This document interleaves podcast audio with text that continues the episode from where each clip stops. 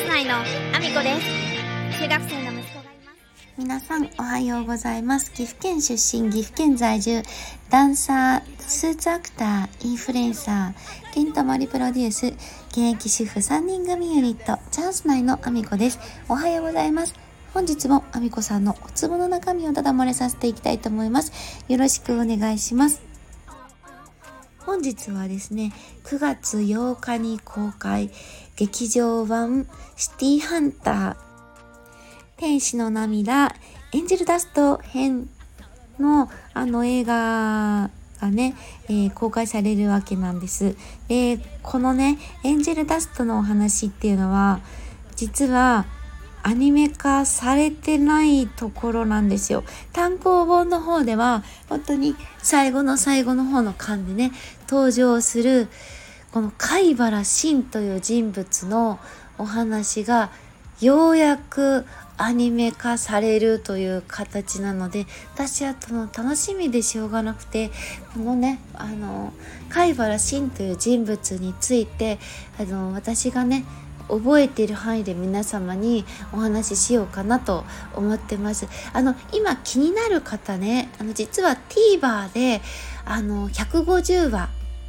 あのシティハンター150話アニメ版があるんですけどその150話がですねえっ、ー、と毎日1話ずつ更新でえっ、ー、と今ちょうど23話ぐらいまでしかまだやってないのであの公開までねずっとあの150話あの放送があるのでもしよかったら気になる方見てみてください。あの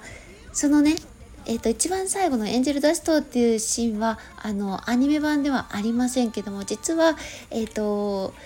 途中でですねあのサエバ漁のあの幼少期が少しだけ出てくるのであの映画をね見る前にあのせっかく無料で見れるので TVer あのもし見れる方見てみてください。まあえっとそれと別でですね今日は私が知ってる範囲でこのエンジェルダスト編に出てくる貝原慎という男の話をしたいと思います。実はですね、サイバー寮という人間はですね、あの、飛行機事故で両親を亡くしていて、奇跡的に、えー、助かったのがサイバー寮なんですね。で、実はもうサイバー寮その時はおそらく2歳前後の年齢で飛行機事故に遭って落ちているのでその時にですね両親を亡くして名前は亮という名前しか覚えていなかったんですよ。で落ちた先は反政府ゲリラのあの戦地の中に落ちてでそのゲリラの中の人間で、えー、貝原真に育てられるんですね。でこのシーンに関してはあの貝原慎という名前がない状態であの影でね一人の男性が出てきてでその彼があの育てたんだっていうシーンはアニメには出てくるのであの、まあ、TVer をねご覧いただけたらなと思うんですけどもでその中育てられてでその時に、えーと、亮という名前しかなかったので、えー、サエバ亮という名前を貝原慎が名付けるわけなんですよ。で、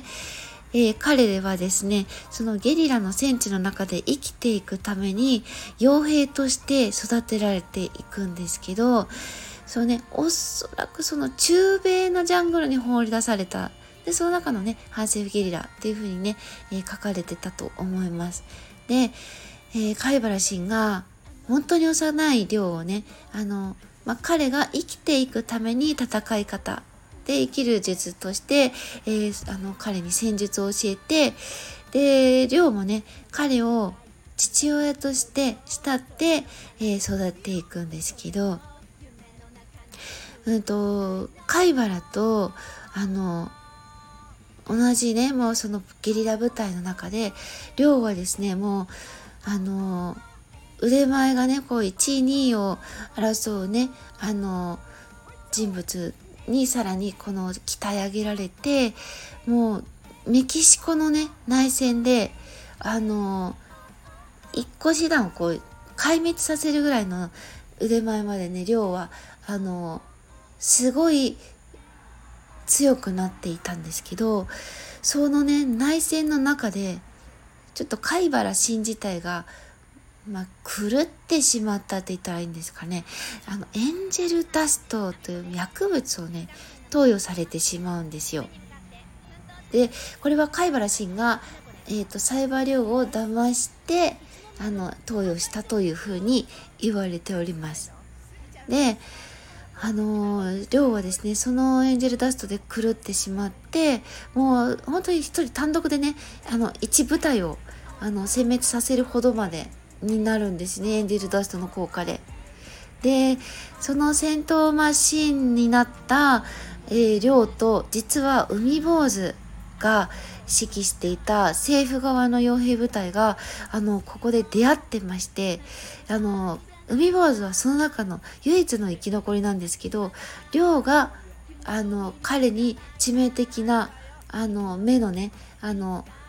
傷を負わせていて彼は海坊主はもうねあの再会した時もあの目は見えない状態で再会していてあのただねあの海坊主はその感覚を研ぎ澄ませることであの見えていなくてもあの栽培量だと判断できたりとかあの周りの人物もあの周りのものも感覚でねもう見えるほどまでいっているぐらい。全く見えないんだけどねそれで戦っている状態なんですけど、まあ、そんな致命的な傷を負わせたのが栽培量なんですね。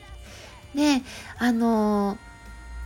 この作戦でねその一個部隊をね一部隊を殲滅させるほどの行為を行ったあのサイバー領と貝原神はあのゲリラ部隊からこう追放されるわけですよ。あまりのあの恐ろしい行為に。でその後あの亮もエンジェルダストの禁断症状であの生死の境をさまよったものの一応その、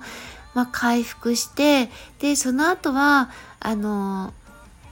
アメリカに渡ってスイーパーの仕事を始めてでそこでねあのアニメ版にも登場したミック・エンジェルやブラッディ・マリーとかとパートナーを組んで活動をしてるんですけど、まあ、巨大な組織から目をつけられて日本に密入国をしてそこでシティハンターになるっていう風なんですけどおそらくこの巨大な組織としか書かれてなかったですけどおそらくここは貝原真が絡んでるんじゃないかなと私は思ってます。おそらく貝原真があの量をあの殺そうとしているんじゃないかなと私は踏んでました。ちょっとはっきり書かれてないのでわからなかったんですけど、でそこからシティハンターになっていって、あの相棒であった牧村、まあ亡くなってしまうんですけど、牧村、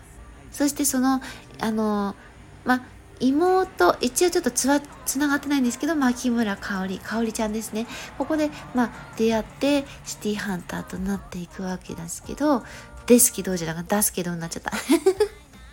噛んじゃいましたけど。まあそんなコーナーでですねちょっと長々とお話ししましたけどもまあ、貝原真という人物に関しては、えー、亮が、えーと絶対に勝てない相手という形で描かれていてで非常に恐ろしい人物なんですね。でコミック版ではこのエンジェルダストはあの渡米した先でねあの相棒となったミック・エンジェルにも投与したっていうようなことがあの描かれているシーンがあったんですけどこれがあの9月8日の映画でミック・エンジェルが出てくるかは書かれてなかったのでちょっとここに関しては出てくるかどうかはわからないんですけど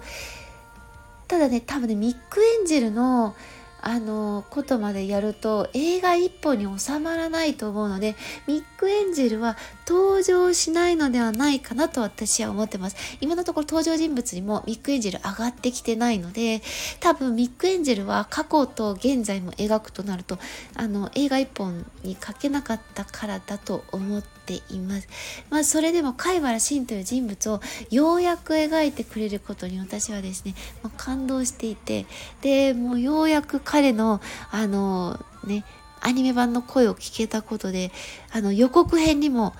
彼の声は出てきます。サイバリョウという名前気に入っているくれているようだねって言うんですけどそこでね私ゾクってくるんですよ。放送の過去のシーンを知ってるからねうわ来たって思ってるので皆さんにも予告編を見てほしいので予告編の YouTube をね、あの、晴れたら貼ろうと思ってます。見ていただけたら嬉しいです。まあ、そんなこんなですですね、えー、皆様、私の SNS のフォローよろしくお願いします。えー、Twitter、Instagram、えー TikTok、そして Threads も始めました。えー、 Instagram からね、あのー、紐付けされてるので見ることができるようになってます。